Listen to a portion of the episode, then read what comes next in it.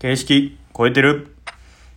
この番組は世の中のあらゆることに対してひねくれまくるそんな番組になってます。いじる隙間も与えへんくなってて試合後期みたいな。いやもう戦略的撤退ですねちょっとユージに怒ってもらわなかっいやいやいや。いやえっ、とさっきの回の続きで土井さんのお話からスタートしたいと思います。ありがとうございます。なんかこうさっきまでふみやくんのはい。なんて言ったっけ？なんかこう決められへんよねみたいな、うんうん。はいはいはいはい。すごい曖昧な言い方になっちゃうんだけど。で、はい。すごい今共感するなと思ってて。はい。なんかこうこのラジオでも何回か話してるゴーストっていうはい自分の活動みたいなものもはい。同じように悩んで、とりあえず、まあ、悩みながらとりあえずやってるみたいなとこはあんねんけど、はいはいはい。なんかこう、根本的に、え、ちょっと方針変えなあかんかも、みたいな、最近気がしてきてて、はいはいはいはい。なんかこう、思いのほか、こう似たようなことを、はい。こう考えたりとか、やっていく人たちが、うん。思いのほか目につくようになったのが早いなっていう感覚がああって、あ。それってなんかこう、なんか結構、なんやろ、あの、何？あの、射程の低い球投げてもたな、みたいな。はあはあことをちょっと思っちゃったんだよ。へえはいはいはいはいはい。でなんかそういう、こう、なんやろ、ことじゃなくて、もうちょっとこう、あれ？俺なんか全然オチのない話にはいなっていいっちゃうねんけど、そういうこう、ことじゃなくて、もうちょっとこう、コツコツというか、はい地道になんかこう、続けていける、こう、すごいマニアックなはい。領域ってはい。ないかなみたいなことをこう模索し始めてってて、はいはいはい。はいはいはい。前に誰もやらんやんみたいな、うんとか、積み重ねていった方が勝ちみたいな、はい。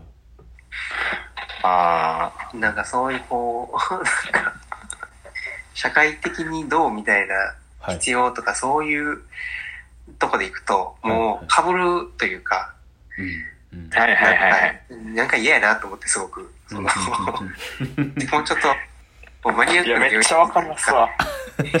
なんか、行った方がいいんちゃうかなって思い出して、最近こう、はいはいはいはい。やり始めたのがあって、こんな早くラジオで言うつもりは一切なかったんですけど、はいあの、はいなんて言ったら、デザインにはい。特化した、はい。まあ、メディアみたいなものをはい。ちょっと作ろうかなってことを思って、へええで、そのデザインに特化っていうのが、例えば、こう JDN とか、ああいうふうに、はい。あなんていうのかな。まあ、写真とか、ああいうインタビューとか、うんああいうことで語るっていうよりも、はい。なんかもっと、デザインのマニアックなところ、どういう機械でどう加工して作ったとか、はい。ここー。の厚みとはいはい素材何とか、はい。何でここ止めてんのみたいな。うんうん。っていうその作り方とか寸法とか全部出していくみたいな。うんうんはいはいはいはいはい。そういうこと。それもうんをしよっかなって思ってて。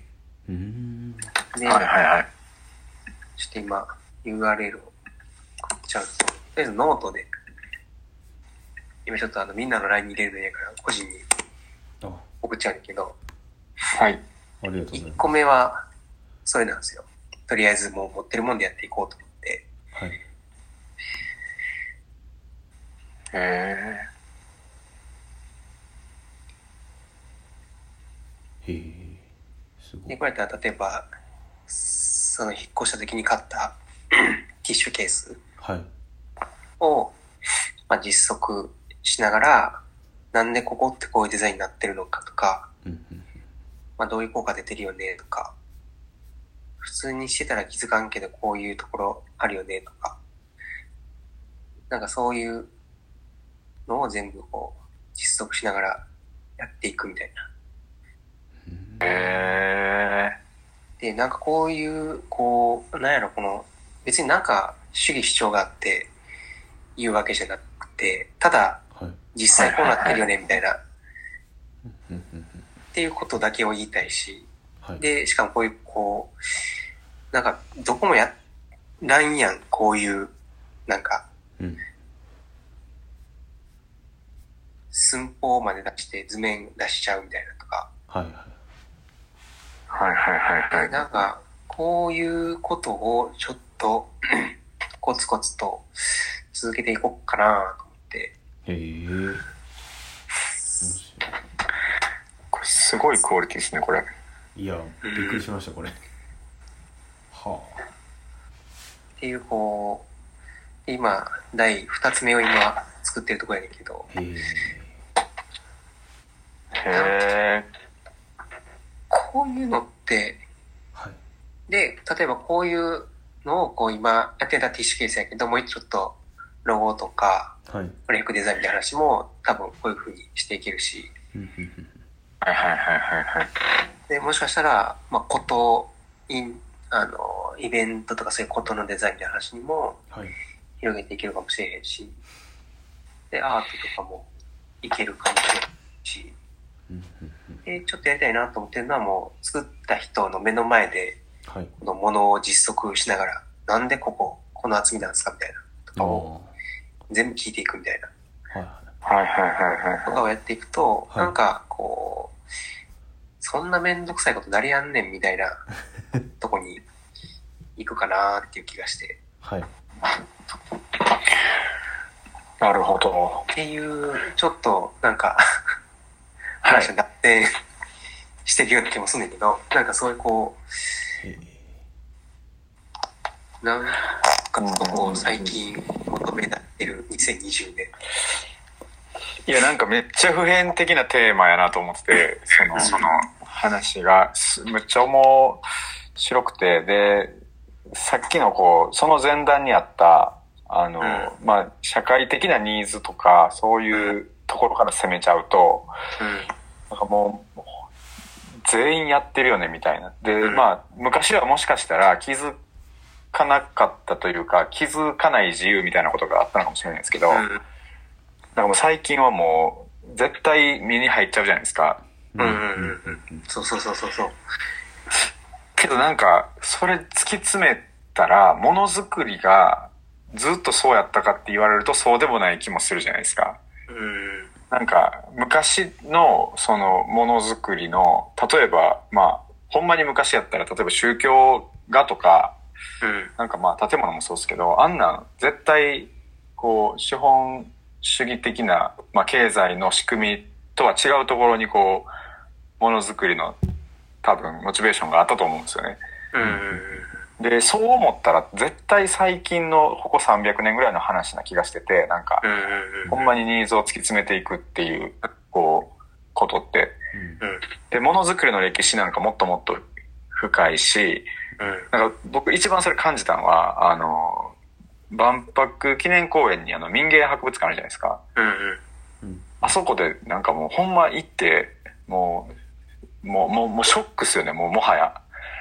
なんか、あの、昔の人の方が全然パワーあるやんっていうと、うんそういうものづくりもうできへんのかなって思うことに対するもうなんか絶望みたいなのがちょっとどっかにあって、なんかすごいこう、もっと時間かけて、もっとこう、とにかくいいもの作るっていうモチベーションだけで、儲かる云々とかじゃなくて、ものづくり純粋にできへんのかな、これからとか、そういう方法ないんかなっていうのを、うん。なんかほんまに最近よく考えてて、なんかすごいそこと、なんかこう、この話が僕の中で勝手にリンクして、なんかすごいこう、うわ、すげえなっていう感感じがすごいしました。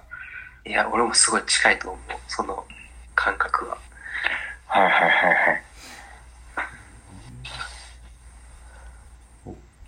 なんか作ってる側からこれ、うんまあ僕の作ったものがこうされた時にうん。多分思うやろなって思うのがあの、うん。作るモチベーションむっちゃ上がるやろなって思っておーなんかこういうふうに寸法まで全部調べられたってはいはいこ多分この人はむっちゃ好きやからここまでしてくれたんやろうみたいな。とあなんかまあそれこそさっきのねあの図の愛着じゃないですけどあ、うんうん。熱量が伝わってくるみたいなのがなんか作り手にも影響を及ぼしてるやろなっていうふうには思いましたこのノート見て。うん。なんかちょっと嬉しかったですね。なるほど。はいでなんかあの、ユージに見てもらった時もはい同じようなこと言って、はいこう、俺が説明する手間が全部省けるからめっちゃ嬉しいっす、みたいな。なんか自己紹介するときに URL だけ送っといて、普段こういうことしてるみたいな。はいで、それを送っとけば、その抽象的な話、そこからはいスタートできるから、楽になりそう、みたいな。はいはいはいはい。ちょっとというところでお時間が来ましたんで、あ、すいません。すいません、はい。えーこの番組が良ければいいねとリツイートお願いします。質問ボックスもお願いしてます。ありがとうございました。ありがとうございました。ありがとうございました。